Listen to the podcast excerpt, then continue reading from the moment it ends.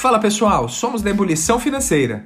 Meu nome é Luiz Felipe Caversan. Eu sou William Maiorga e esse é o seu canal de educação financeira.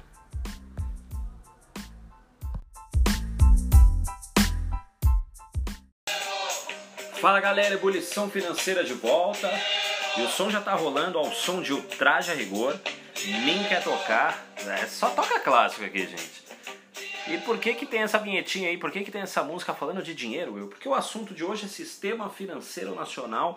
Então tem tudo a ver com dinheiro, tem tudo a ver com essa música, é isso que nós vamos falar. Então nós vamos falar muito hoje de Sistema Financeiro Nacional seus players para os estudantes de certificação de plantão é assunto de primeiro módulo para CPA 10, CPA 20, CPA 30 e CE, vocês já sabem de tudo isso. E para você que quer entender um pouco mais as estruturas do governo, as estruturas do sistema financeiro nacional, você já está no lugar certo, no canal certo, no podcast certo. Então vamos começar. Primeiro, o sistema financeiro nacional é um ecossistema, né? Então, a gente pensar que é um conjunto de órgãos que vai regulamentar, fiscalizar, executar toda a bagaça, tudo que é necessário para circulação da moeda, crédito e investimentos dentro da nossa economia. Então, toda vez que você pensar no sistema financeiro nacional, pensa num ecossistema, uma palavra que está muito sendo utilizada é ecossistema, que é um conjunto de órgãos que vai cuidar dessa coisa toda, para não falar um palavrão aqui. Então, destaca-se a intermediação financeira, que vai visar ligar o superavitário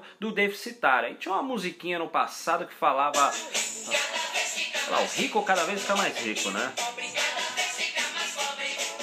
Ou seja, superavitário deficitário. É o rico sendo conectado ao pobre. A brincadeira da música ajuda a memorizar que o superavitário ele vai guardar dinheiro porque ele tem dinheiro. E o deficitário, né, como muitos de nós no passado já fui um pouco deficitário, estou tomando dinheiro emprestado. Para essa coisa funcional, para essa estrutura poder funcionar em harmonia, tem um intermediário ali no meio que tem a intermediação financeira, que são muitas vezes os bancos. Né? Hoje tem um viés muito forte para corretora, um movimento muito forte de corretoras de investimento, que está pegando dinheiro, mas não está trabalhando nessa intermediação por isso que corretora não é banco, porque a intermediação ela visa ligar quem tem dinheiro, o rico cada vez ficar mais rico e o pobre, a gente espera que não fique mais pobre ouvindo os nossos podcasts, né?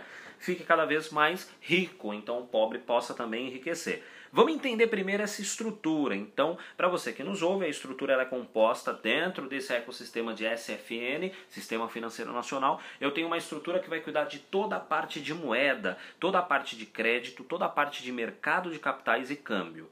Eu tenho uma parte dessa estrutura que cuida da, de seguros, previdência, é, a previdência aberta, né, capitalização e resseguros, e tem uma última parte dessa estrutura que vai cuidar de previdência complementar fechada, que são os famosos fundos de pensão. Então, dentro dessa estrutura, para cuidar de cada uma dessas partes que eu mencionei, existem os órgãos normativos. Então, o principal órgão normativo que será cobrado para vocês em prova é o CMN, que é o Conselho Monetário Nacional. Então é um órgão normativo que cuida da moeda, do crédito, do mercado de capitais e câmbio. Então o CMN ele vai ditar normas. Daqui a pouco a gente explica o que é esse normativo. Tem o CNSP, que vai cuidar de toda a parte de seguros, previdência complementar aberta, títulos de capitalização. Então o CNSP é o Conselho Nacional de seguros privados. Então, este Conselho Nacional de Seguros Privados vai cuidar dessa parte de seguros, previdência complementar aberta, capitalização e resseguros. E o CNSP, que é o Conselho Nacional de Previdência Complementar, ele vai cuidar dos fundos de pensão, tá bom? Olhando essa estrutura, novamente, foco total no CMN, que é o que a prova vem cobrando. Esses outros agentes normativos não são tão cobrados. E abaixo dos normativos tem os supervisores que também são executores. Então, abaixo da estrutura de moeda, crédito, capitais, o órgão normativo é o CMN, que tem como seus supervisores o Banco Central e a CVM. Abaixo de seguros, previdência complementar aberta, capitalização e resseguros, nós temos o Conselho Nacional de Seguros Privados, que tem como seu órgão supervisor a SUSEP, Superintendência de Seguros Privados. And na parte de previdência complementar fechada, que são os fundos de pensão, nós temos o Conselho Nacional de Previdência Complementar, que tem como seu órgão supervisor a Previc. Então nós vamos entender cada um desses. William, o que é Previc? Superintendência Nacional de Previdência Complementar. Então, para a prova, foco no CMN, no órgão normativo, que vai ser cobrado. Então, foco total para o que interessa aqui no CMN, o Conselho Monetário Nacional. Vamos entender primeiro a composição. Ainda até o meio do ano de 2019, a composição que será cobrada em prova é Ministro da Fazenda, que é o Paulo Guedes, tem o Ministro do Planejamento e Desenvolvimento e Gestão e o Presidente do Banco Central. Pois é, por que, que errou? Porque mudou. Essa estrutura a partir de 2019 é composta pelo ministro da Fazenda, que ainda é o Paulo Guedes, pelo é, presidente do Banco Central, que é o Roberto Campos Neto, e agora tem um secretário especial da Fazenda, que é o Valdere Rodrigues. O Valdere Rodrigues é, substitui o Ministério da Planejamento e Desenvolvimento, houve uma fusão, mas isso não é cobrado em prova. E se for cobrada a composição até o meio do ano de 2019, lembre-se que é Ministro da Fazenda, Ministro do Planejamento, Desenvolvimento e Gestão, Presidente do Banco Central, rapidão isso, porque isso não é tão cobrado. O que é cobrado em prova? Qual é o papel do Conselho Monetário Nacional? Então, o Conselho Monetário Nacional, você lembra lá do professor Abreu, né? Se você não lembra dele, nem eu, mas ele falava que o conselho manda neles, o chefe manda neles. Então, o papel do CMN é um órgão normativo. O que é um órgão normativo, meu Deus do céu? O que regula, é o que controla um subsistema, o que opera um sistema com normas, expedindo regras, tudo aquilo que chefe faz. Então, a primeira dica é olha para para a coisa do verbo, né? Olha para o verbo. Então, o verbo vai ajudar muito. Dê exemplos, William. Então, primeiro, o órgão normativo CMN, ele tem objetivos e competências. Então, vou dar um exemplo para vocês. Quem define? Define é coisa de chefe. Então, é um verbo de chefe. Então, quem define a meta de inflação? CMN. Olha o define te ajudando. Definir é coisa de chefe. Quem estabelece, quem coordena a política monetária, creditícia e orçamentária? Orçamentária. Olha se estabelece aí, olha se coordena. Estabelecer, coordenar não é coisa de chefe. Quem que regula as coisas para nós? Olha isso, regula. Quem que regula as coisas para nós? Quem regula é coisa de chefe. Quem regula a Constituição, quem que faz regulamento das instituições financeiras é coisa de chefe.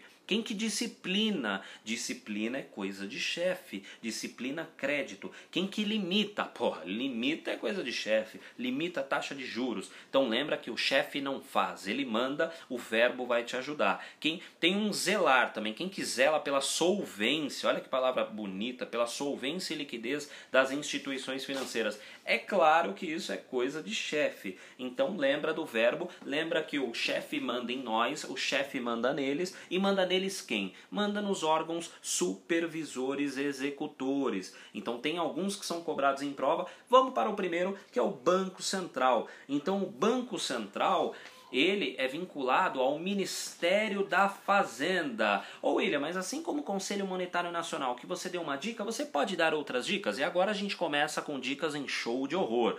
Então. Vocês lembram disso? Ah, não sei se vocês lembram. Eu, eu, sou novinho, mas eu vejo muita coisa no YouTube. E tinha lá dentro da Praça Nossa, né? É, um, um, personagem que era a Vera Verão, um é, épico é, esse personagem, né? Que era o Jorge Lafon, o nome do, do grande artista. E ele tinha esse EPA. Ah, que, que eu vou usar esse EPA para o Banco Central? É lembrar que ele é gente que faz, é gente que fez. Fez EPA. Fez com S. Ixi, não entendi nada. Então pensa assim, ó, escreve fez. E aí, ao invés de fazer com Z, fez é com Z, tá, gente? Pelo amor de Deus. Mas agora vamos fazer aqui, cometer uma atrocidade, um erro crasso, eu vou colocar um S. Então, fez com S, fez EPA da Vera Verão. Então, fez EPA. O que é fez EPA? Fez de fiscaliza, executa e supervisiona.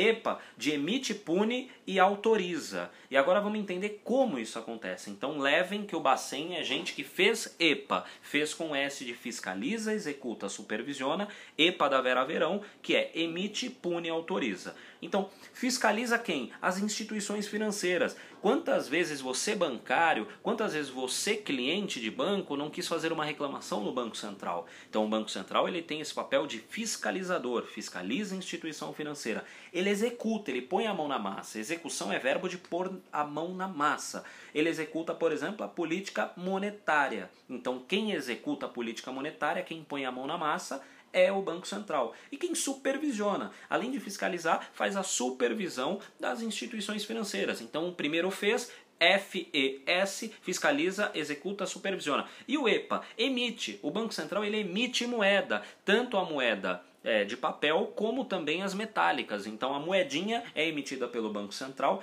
and a nota que está na sua carteira também emitida pelo Banco Central. É só você tirar qualquer nota que você tem na sua carteira e vai ter escrito lá Banco Central do Brasil. Ele pune, então EPA E de emite, P de pune. A punição em detrimento de um mau atendimento, de uma falta de prestação de serviço, é realizada pelo Banco Central. Então ele pode promover sanções, punições a os seus é, aqueles que são fiscalizados por ele, no caso os bancos, e também autoriza o funcionamento das instituições financeiras. Então leve isso para a prova, beleza? Ele também ele realiza operações de redesconto e empréstimo. Tem um áudio falando um pouco dos instrumentos de política monetária e fala um pouquinho de operação de redesconto. Então redescontinho é o empréstimo para os bancos, quem faz isso é o Banco Central.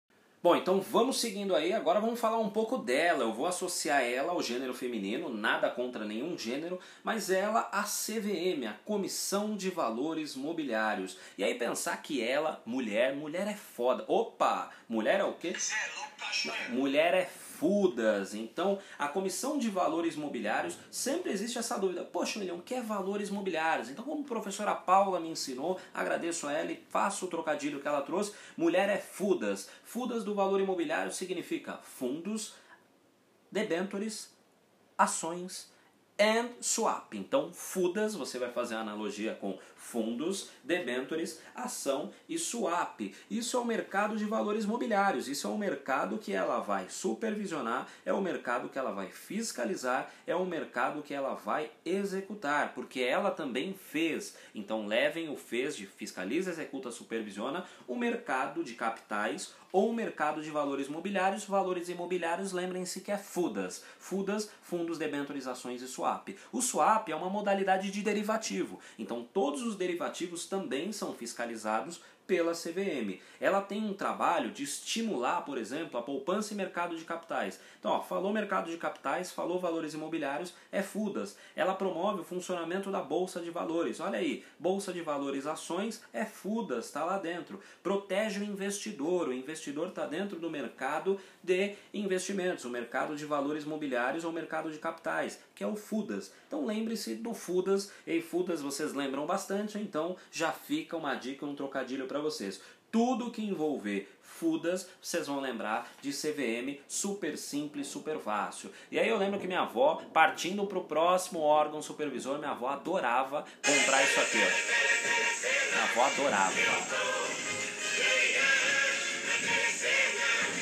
Que, que eu estou falando de telecena? Putz, vocês lembram disso? De hora em hora o SBT informa o resultado parcial da telecena de São João. Vocês lembram? Minha avó ficava de hora em hora. Pô, o cara é um gênio, porque ele vendia um título de capitalização e ele ainda fazia você assistir a televisão dele. Quer mais do que isso? Então o cara era muito bom e não é à toa que o Silvio Santos é quem é. Mas eu não estou aqui para fazer merchan para SBT, pois ainda não estou ganhando nada deles, mas eu estou para falar de SUSEP. A SUSEP que é o próximo órgão supervisor, executor and fiscalizador. Ele faz parte também do Ministério da Fazenda, assim como o Bacen e a CVM, e ele também é gente que fez. Então leva isso para a prova. Só que ele é gente que fiscaliza, executa e supervisiona o mercado que ele atua, que é o mercado de capitalização, por isso eu coloquei a telecena, o mercado de seguros e resseguros, que é o seguro do seguro, e o mercado de previdência aberta. Então a SUSEP vai trabalhar no mercado de capitalização, seguros e resseguros e previdência aberta. Tudo que envolver esse assunto ou esses produtos está dentro da supervisão execução e fiscalização da SUSEP. Beleza? Lembrar da capitalização, coloquei o trocadilho aqui. Quem nunca trocou capitalização por maçã do amor? Quem nunca? É, vocês estão rindo aí porque vocês são tudo jovenzinhos, né? Eu compro cap no banco. Tudo bem, eu fui de uma época que eu comprava capitalização nos correios para minha querida e ilustríssima vovó Dolores. Vamos seguir aqui, lembrando que a SUSEP ela responde para o Conselho Nacional de Seguros Privados, que é o seu órgão normatizador. Beleza? Seguindo o baile, falando agora, para encerrar um pouco essa parte de órgãos supervisores, eu tenho que falar da Previc, que é a Superintendência Nacional de Previdência Complementar. Qual é a diferença entre previdência complementar e previdência aberta? Então, a previdência aberta é aquela que você pode comprar em qualquer banco. A previdência complementar ou fundos de pensão são aquelas feitas por empresas. Por exemplo, a Petrobras tem um grande, se eu não me engano, é o maior fundo de pensão que existe. Então, ela é restrita aos funcionários da Petrobras. Ah, não vou falar da Vale aqui, mas vamos falar o Itaú. O Itaú também tem um fundo de pensão que é restrito aos seus funcionários. A maioria dos bancos tem isso. Então, vale a pena ressaltar. O Bradesco tem um fundo de pensão voltado aos seus funcionários e assim sucessivamente. Então, a Previc ela vai atuar dentro do mercado de fundos de pensão. Tudo bem? Tranquilo até agora? Só que ela não é vinculada ao Ministério da Fazenda, ela é vinculada ao Ministério do Trabalho. Só que vocês vão encontrar também Ministério da Previdência Social. Essas mudanças não foram promovidas ainda na BIMA. É claro que existe uma mudança estrutural de ministérios no novo governo, então pode ser que isso mude, vale a pena você acompanhar pouco recorrente em prova. Beleza, galera? E para encerrar esse áudio, eu vou encerrar falando dela, que fez essa coisa toda para nós, que é a Ambima. Então a Ambima, a gente pode fazer é, uma analogia, e eu já fiz em outro áudio, mas eu vou trazer duas analogias. Primeira analogia é, primeiro, antes da analogia, entender que a Ambima é a Associação Brasileira das Entidades de Mercado Financeiro e de Capitais. Então, quando a gente pensa na Ambima, a gente lembra que em 2009 houve uma fusão, já falei um pouquinho disso, entre a antiga Ambid, quem estudava para CPA 10, você estudando a CPA 10, antes era Ambid 10, tá? Então tinha Ambid 10, Ambid 20, tinha o Serra já, né? Aí tinha Andima. Então a Ambid é, ela se juntou à Andima. A Ambid, que era a Associação Nacional dos Bancos de Investimento, fez a fusão com a Associação Nacional das Instituições do Mercado Financeiro, que era a Andima, e criaram a Ambima.